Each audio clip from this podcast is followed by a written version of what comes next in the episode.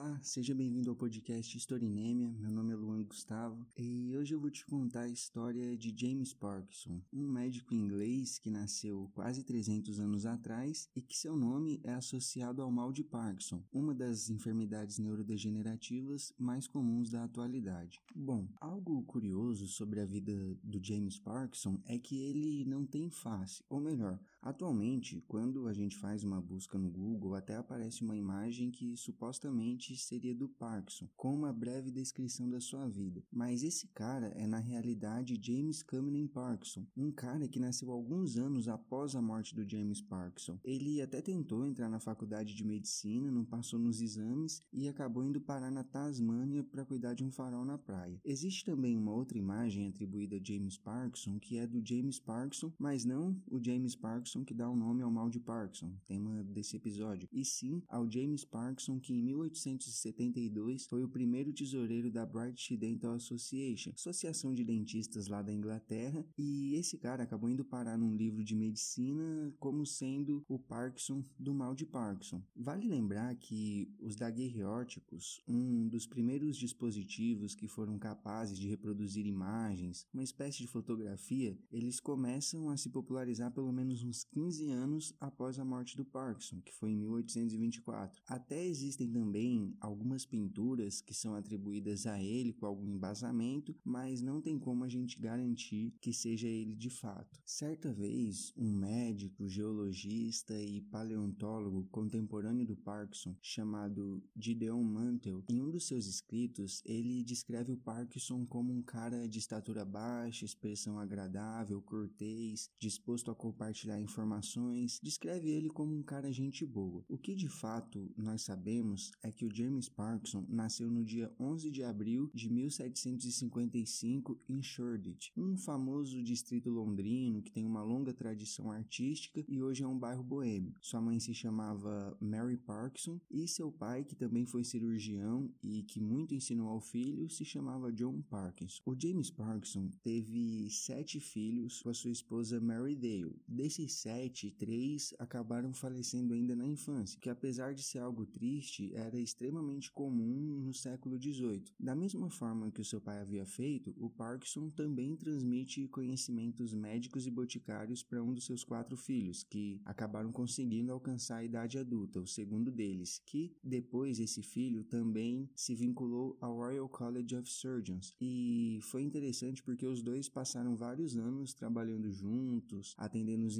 da zona leste de Londres, e a gente não sabe muito bem sobre como foi exatamente a formação médica do Parkinson. O que a gente sabe é que ele estudou por seis meses no então London Hospital e depois o pai dele treinou ele por mais alguns anos. Em 1784, ele obteve um diploma de cirurgião junto à Company of Surgeons, que depois viria a se tornar a atual Royal College of Surgeons. Ele também fazia parte de outras sociedades médicas e até atuou na fundação de uma delas, a Medical Surgical Society, em 1819. Algo que aparece muito claramente na biografia do Parkinson é o seu engajamento político. Ele viveu numa época bastante conturbada, Revolução Industrial, Revolução Francesa, guerras napoleônicas, e certamente isso influenciou principalmente no início da sua carreira médica. Ele foi um crítico do governo do primeiro-ministro William Pitt de Younger, e uma das coisas que ele fazia no campo político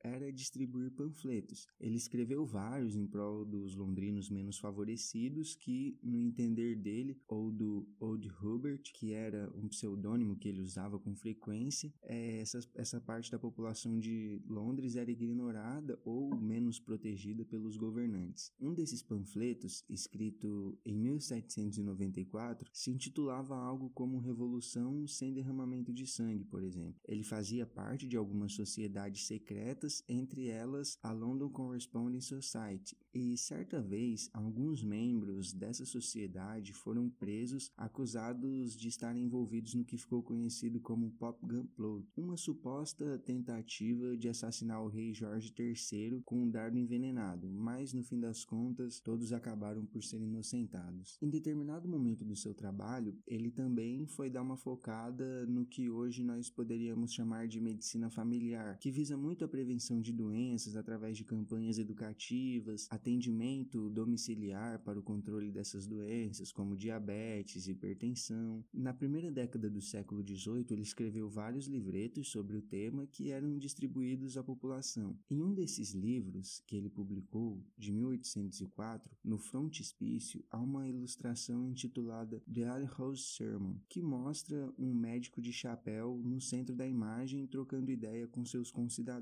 Muitos atribuem a imagem desse médico como sendo o próprio James Parkinson. Eu disponibilizei a figura no Instagram desse podcast, que é o arroba para você poder dar uma olhada.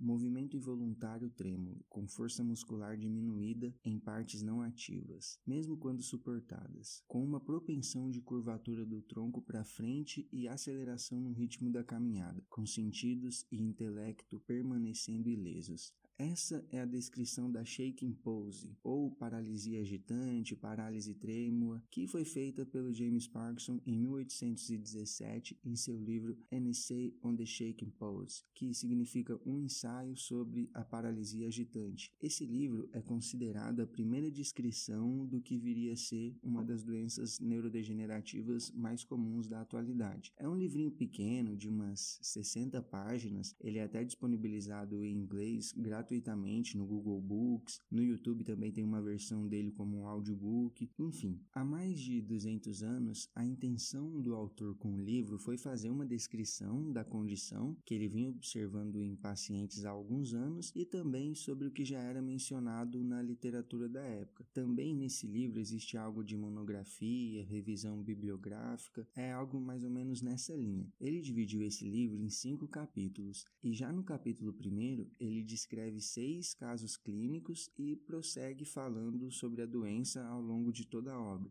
Ele fala sobre a etiologia, ele descreve as características clínicas, os sintomas, fala sobre o tratamento. Não que a parálise agitans, como também é conhecida, fosse algo totalmente desconhecido, mas o senso clínico do Parkinson foi fundamental na sua tentativa de juntar o que ele vinha observando e agrupar com todas as descrições prévias que ele havia encontrado sobre essa entidade clínica. Exceto por algumas menções nos anos seguintes à publicação, esse trabalho passou um longo período em stand-by. Ninguém deu muita ideia para ele no início. Na verdade, somente algumas décadas depois que o Charcot, o famoso neurologista francês, ressuscitou o livro, vamos dizer assim. O Charcot ainda adicionou mais algumas informações sobre a doença em relação à atividade muscular, a hipomímia na expressão facial dos acometidos acometidos, né, que é quando o acometido ele praticamente não tem expressão facial alguma. E o Charcot ele foi, né, esse grande neurologista, psiquiatra, e para ele o mal de Parkinson era uma enfermidade de fácil diagnóstico, tanto que certa vez ele até comentou para os seus alunos, né, o Freud inclusive foi um dos alunos do Charcot, que ele via vários pacientes andando pelas ruas da Europa e que nem mesmo uma história clínica seria necessária, que as pessoas que sofressem dessa enfermidade elas poderiam facilmente ser identificadas de longe. E enquanto Charcot estudou essa enfermidade, ele até sugere um novo nome para a doença, La Maladie de Parkinson, ou mal de Parkinson, que acabou pegando e é assim que a doença é mais conhecida nos dias de hoje. Como eu disse antes, além das suas próprias observações, o Parkinson agrupou várias características das doenças que às vezes eram relatadas como coisas distintas. Então,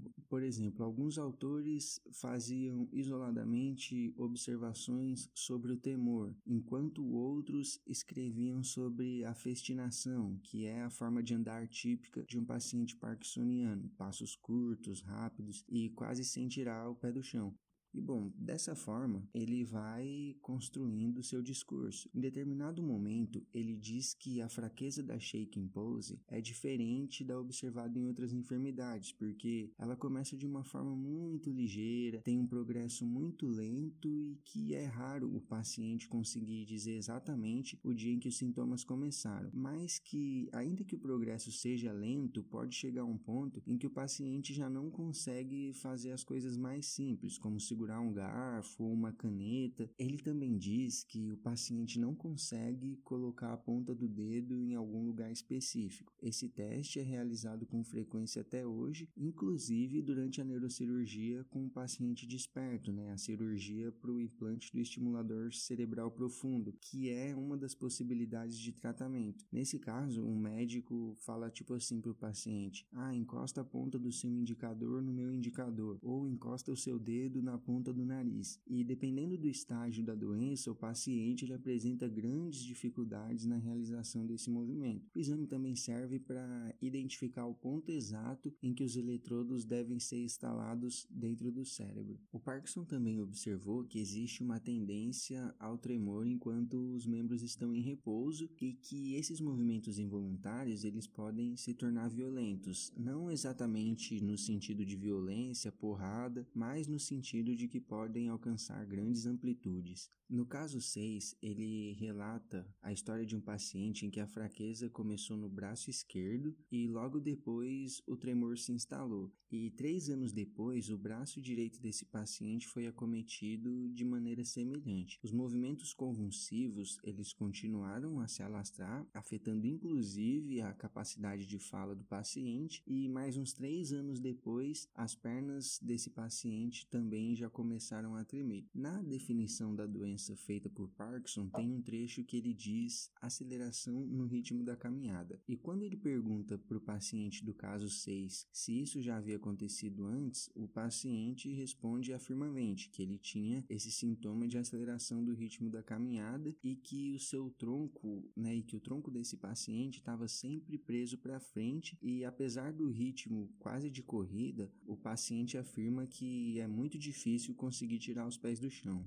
E bom, assim como viria a dizer Charcot algumas décadas depois, o Parkinson também tinha esse entendimento de que um paciente acometido poderia ser identificado de longe. E isso ele demonstra na descrição do paciente do caso 4, que ele apenas observou na rua. Nesse relato, ele diz que o paciente era auxiliado por um assistente, talvez um cuidador, um familiar. Esse assistente ele ficava segurando os ombros do paciente e quando o paciente começava começava a passar de andando para correndo, o assistente deveria ficar de prontidão para evitar alguma eventual queda. Em outro trecho do livro, o Parkinson ainda menciona que o paciente experimenta fadiga nas pernas e também se sente com as pernas inquietas, a ponto de ter que andar aleatoriamente em casa, andar em círculos para diminuir esse sintoma. E além dessas afecções motoras mais relacionadas à marcha e ao equilíbrio, existe também também um relato de dificuldades na hora da defecação, né? O paciente ele sofre por, de uma constipação intensa e existe às vezes até uma necessidade de remoção mecânica das fezes. Em contrapartida, também existe menção, aí já num estágio avançado da doença, em que o paciente já não se move, seus membros permanecem contraídos. Há dificuldades ou até mesmo a perda do controle voluntário dos esfínteres. A fala do paciente praticamente já não existe. Há uma grande dificuldade por parte do paciente engolir a saliva ou cuspir, o que leva o paciente a um estado de cialorreia. Quer dizer, o paciente começa a babar e a saliva também também precisa ser removida mecanicamente. Os últimos dias de vida, segundo James Parkinson, são vividos em um estágio de delírio.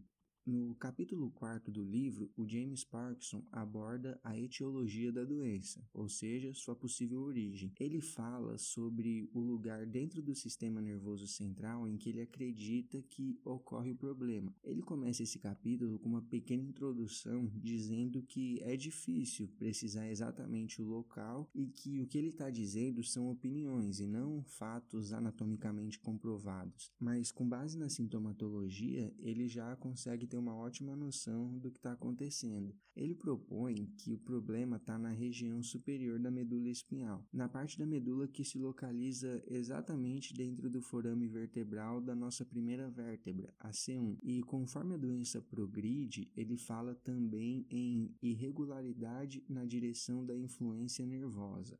A medula oblongata, parte inferior do tronco encefálico e parte superior da medula espinhal, é atingida e como os sentidos e o intelecto do paciente na maioria dos casos permanecem preservados, ele deduz que o estado mórbido não atinge o encéfalo ou as partes superiores do encéfalo. Como etiologia, ele também cogita a possibilidade de alguma torção repentina, trauma, inflamação das meninges ou até mesmo a extravasação, né, o derramamento do líquido cefalorraquidiano. Mas durante a anamnese, quando ele pergunta para os pacientes ali o que está acontecendo, os pacientes nunca relatam algum episódio de dor repentina ou algum trauma na infância que possa ter desencadeado algum problema. Na verdade, os relatos são bem imprecisos. Um paciente, né, certa vez, quando foi indagado, ele disse que talvez os sintomas dele tenham começado porque ele tomava muitas bebidas espirituosas. Outros disse que talvez fosse porque ele passou muito tempo deitado em solo úmido. Enfim, apesar de levantada as hipóteses, nesse período entre o fim do século XVIII e o início do XIX, sem os avanços bioquímicos, moleculares, sem as tecnologias de uma forma geral que a gente tem hoje, realmente teria sido impossível o James Parkinson precisar a etiologia da sua shaking pulse, mas ele chegou bem perto de precisar o local.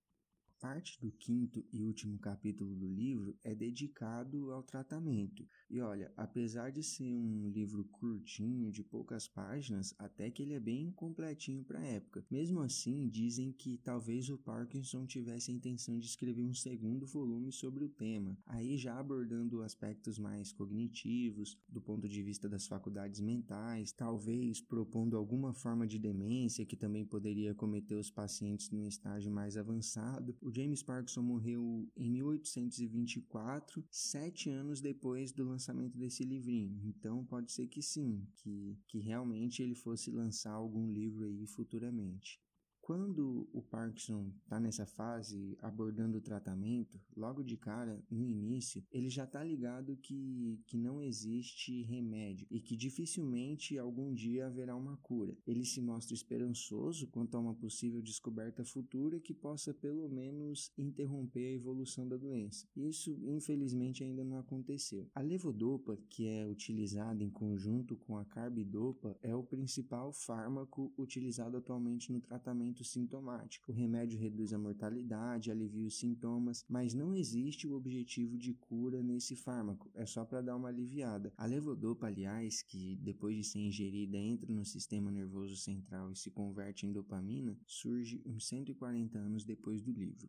O mal de Parkinson é uma enfermidade que, ainda que a sua essência permaneça ao longo dos anos, a sua representação ela vem passando por diversas mudanças. É uma enfermidade que nos oferece vários paradoxos em sua apresentação. Por exemplo, ao mesmo tempo que é uma paralisia, essa paralisia é agitante. A fraqueza ela vem acompanhada de uma rigidez muscular. Ao mesmo tempo que existe uma dificuldade em começar uma caminhada, essa caminhada pode vir a se tornar uma corrida e até evoluir a uma queda. É algo extremamente curioso e fascinante. E assim, não são exatamente mudanças que ocorrem na doença, mas algumas especificações dentro de um contexto geral. Alguns detalhezinhos vão sendo adicionados. O Trousseau, por exemplo, em 1868, ele diz aos seus alunos que quando se pede para o paciente abrir e fechar a mão várias vezes, depois de alguns segundos, esses movimentos vão se tornando mais lentos e perdendo amplitude. Nos tempos modernos, isso é interpretado como bradicinese cinésia, que significa lentidão dos movimentos e hoje é um dos sinais mais específicos na hora de diagnosticar a enfermidade.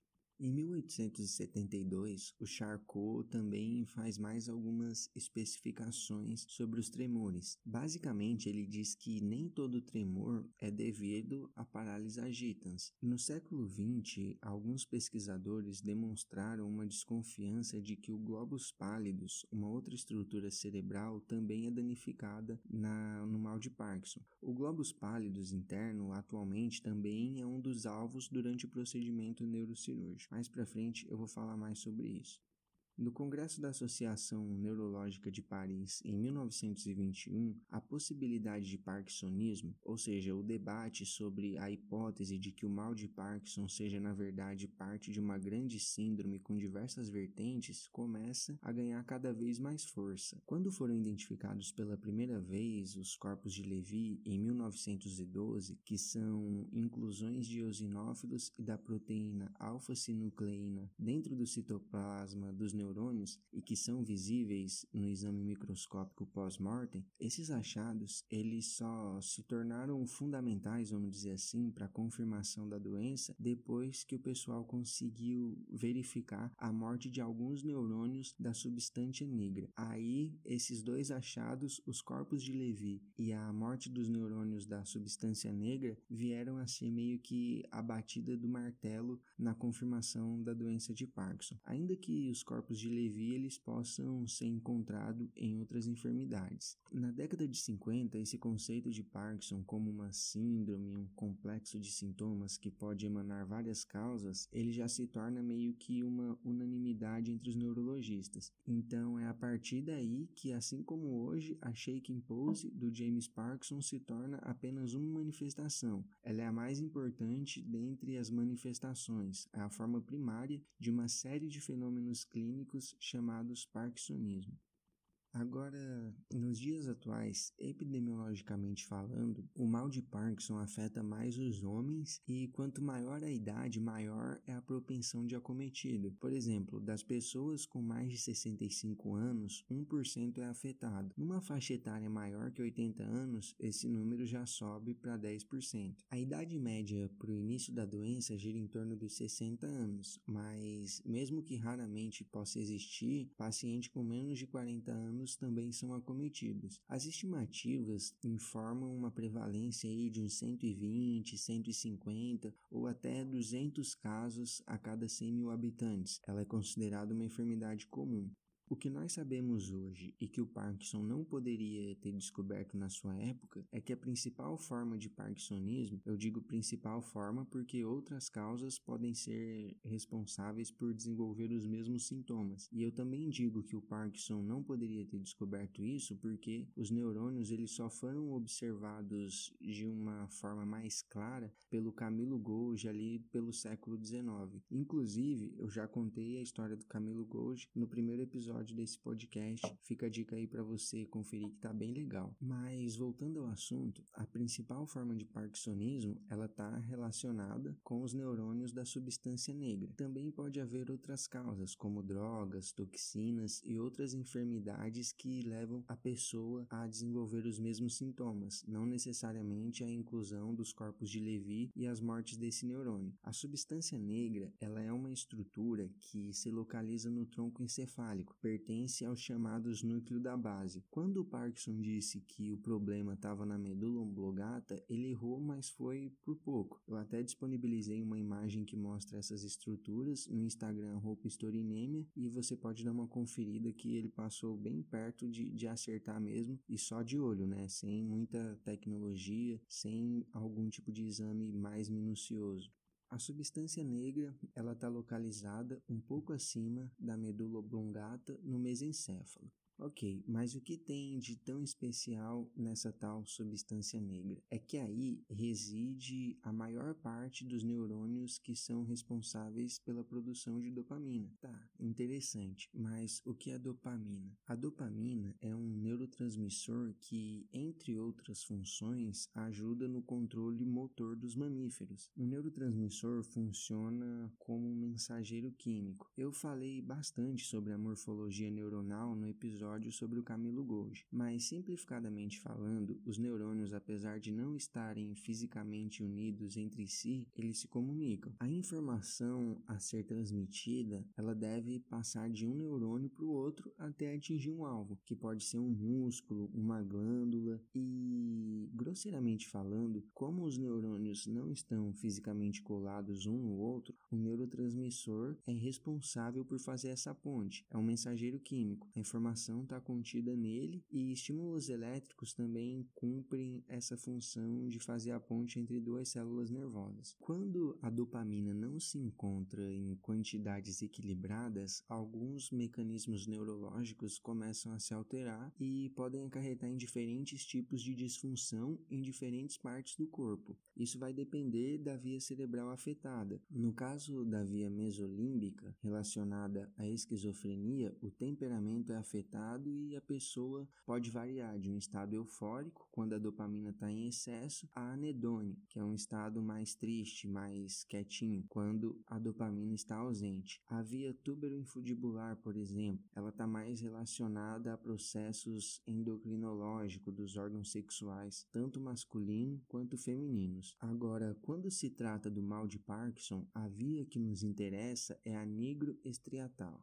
Essa parte negro do nome é uma referência à pars compacta da substância negra e o estriatal ao corpo estriado, que é formado pelo putamen e pelo núcleo caudado. E como dito antes, essas estruturas fazem parte dos núcleos da base que são relacionados com o controle dos movimentos nos mamíferos, inclusive os humanos. Assim como o cerebelo, os gânglios basais, eles fazem parte do tal controle motor auxiliar. Eles ajudam ajudam no aprimoramento dos movimentos realizados por nós. E quando existe algum problema nessa região, os movimentos do corpo ficam prejudicados. A micrografia, por exemplo, é reflexo disso. Nesse, nessa condição, o paciente não consegue desenhar claramente as letras do alfabeto. Elas podem ter um formato estranho ou podem ser muito pequenas, daí o nome micrografia. Isso também pode prejudicar outras atividades simples do dia a dia, como martelar um prego prego, cortar legumes, cortar um papel com a tesoura. Esses gânglios basais, isoladamente, eles não têm a capacidade de ordenar a execução de um movimento, mas em condições normais, eles recebem, vamos dizer assim, o sinal bruto que vem do córtex, a camada mais externa do cérebro, e esses gânglios, eles aprimoram esses sinais. Os sinais saem dos núcleos da base, voltam para o córtex e finalmente eles são transmitidos do córtex para a medula espinhal, passam pelos nervos e chegam limpinho nos músculos do corpo.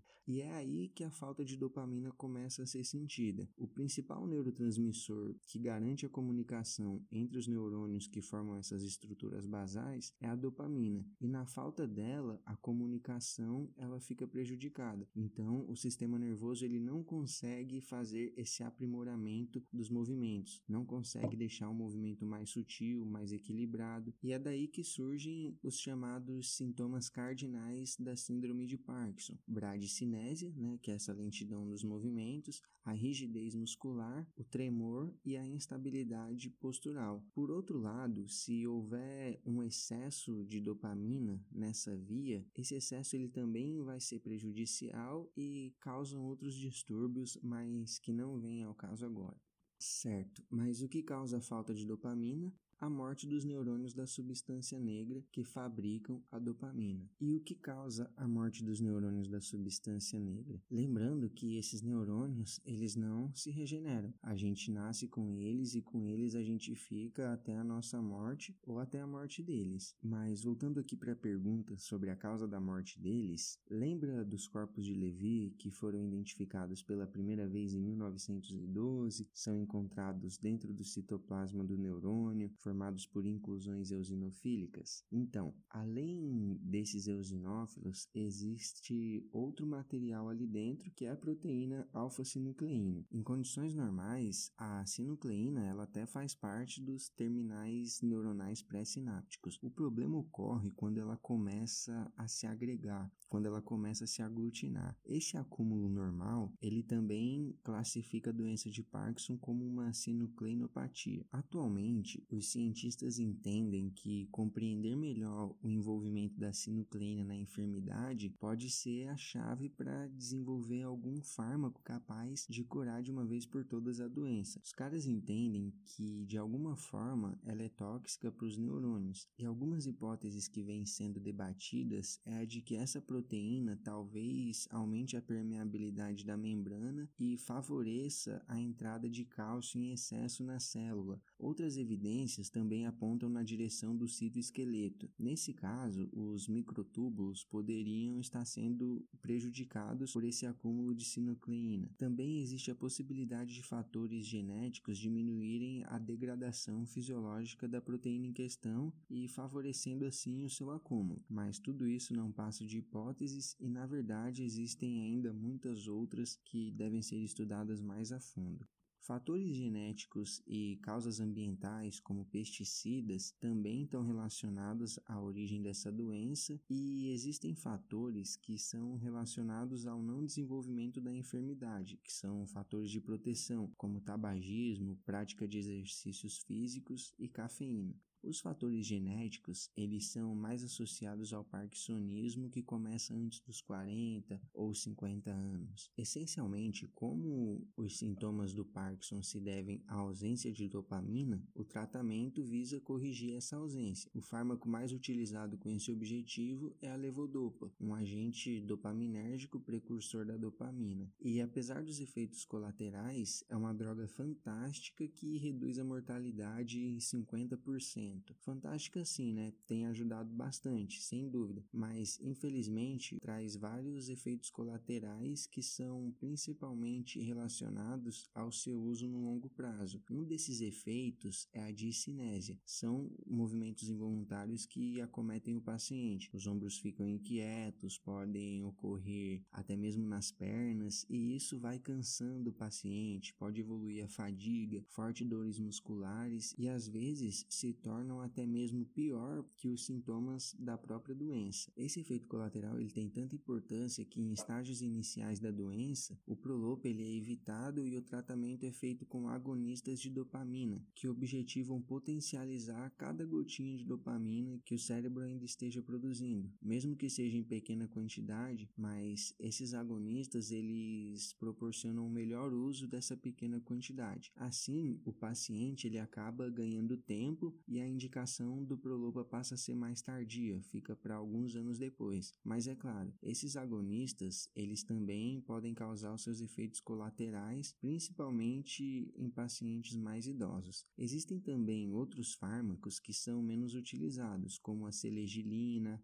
a mantadina e também os que são administrados junto com a levodopa. É o caso da carbidopa, que dá uma segurada na degradação da levodopa, prolongando a sua distribuição no sistema nervoso central, ou também o entacapona, que tem um efeito parecido e visa estender a fase on do remédio, que é quando o remédio está fazendo efeito. Quando não existe uma resposta com tratamentos farmacológicos, também existe a possibilidade de intervenção cirúrgica. A que vem sendo mais utilizada e com melhores resultados é a implantação do DBS, Deep Brain Stimulation, que acaba sendo traduzida como marca-passo cerebral por ter um funcionamento bem parecido com os marca-passos cardíacos que a gente está acostumado. Enquanto o tratamento farmacológico com o Prolopa visa restabelecer favorecer quimicamente a comunicação entre os neurônios, o DBS ele visa o restabelecimento através de estímulos elétricos. Um neuroestimulador subcutâneo é implantado, né, embaixo da pele, e esses impulsos elétricos são transmitidos às partes específicas do cérebro. É um procedimento aprovado, utilizado há algumas décadas, mas que também envolve seus riscos. Sangramentos intracerebrais durante o procedimento, infecções podem ocorrer ocorrer, né, são os riscos comuns de basicamente qualquer cirurgia. Né? Inclusive, falhas mecânicas no dispositivo também pode acontecer. Quando o diagnóstico de Parkinson é confirmado,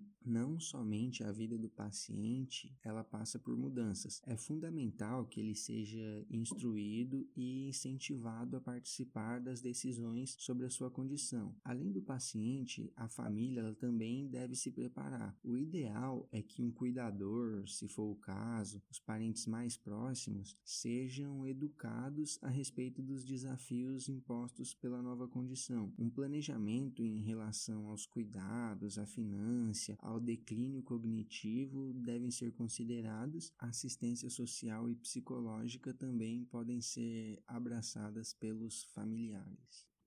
E bom, antes de encerrar esse episódio, vale dizer que, além de doutor paroquial na igreja de São Leonardo, em Roxton, além de ativista político, além de farmacêutico, químico amador, o James Parkinson ele foi um influente paleontologista na Inglaterra do século XIX. Ele era muito aplicado nos estudos de fósseis, minerais, concha. Ele tinha tanta coisa que ele foi juntando ao longo dos anos, trocando com colecionadores de todas as partes do mundo, que ele chegou até a ter um museu particular na sua casa na Hoxton Square. Infelizmente, a maior parte da sua coleção foi se perdendo ao longo dos anos e após a sua morte, a mulher dele acabou leiloando algumas peças, aí um cara comprou uma boa parte e levou para os Estados Unidos. Aí um incêndio acabou por queimar tudo. Mas para quem tiver o interesse, algo de sua coleção ainda está disponível até hoje no Museu de História Natural de Londres. Entre os anos 1800 1804 e 1811, ele publicou três volumes de um livro que tem o título abreviado de Organic Remains of a Former World, que é mais ou menos é, restos orgânicos de um mundo em formação. Esse livro foi um grande trabalho dele com mais de mil páginas e 700 ilustrações. O Parkinson era um cara bastante religioso e, como o próprio título do livro diz, ele viu que os fósseis que ele encontrava era de uma era antediluviana. Inclusive, tem um fóssil que se chama Parkinsonia parkinsoni, que é datado de 170 milhões de anos. A paleontóloga Cherry Lewis, que estudou a fundo a vida do Parkinson e até escreveu um livro sobre ele, demonstrou que a partir dos dois últimos volumes, o Parkinson foi progressivamente reconciliando suas crenças religiosas e seus conhecimentos geológicos e paleontológicos. O Parkinson ele procurou não ofender as visões contemporâneas de uma terra jovem, segundo os relatos bíblicos de 6 mil anos. E ao mesmo tempo, seus conhecimentos em paleontologia fizeram com que ele tivesse uma visão mais liberal do livro sagrado, sem que ele perdesse a sua fé. O conteúdo desse livro, né, o formato, com as ilustrações e tal, fizeram com que o livro se tornasse o padrão em paleontologia na Inglaterra. Foi um evento memorável para a área nessa época. Em 1807, ele participa da fundação da Geological Society of London, que é considerada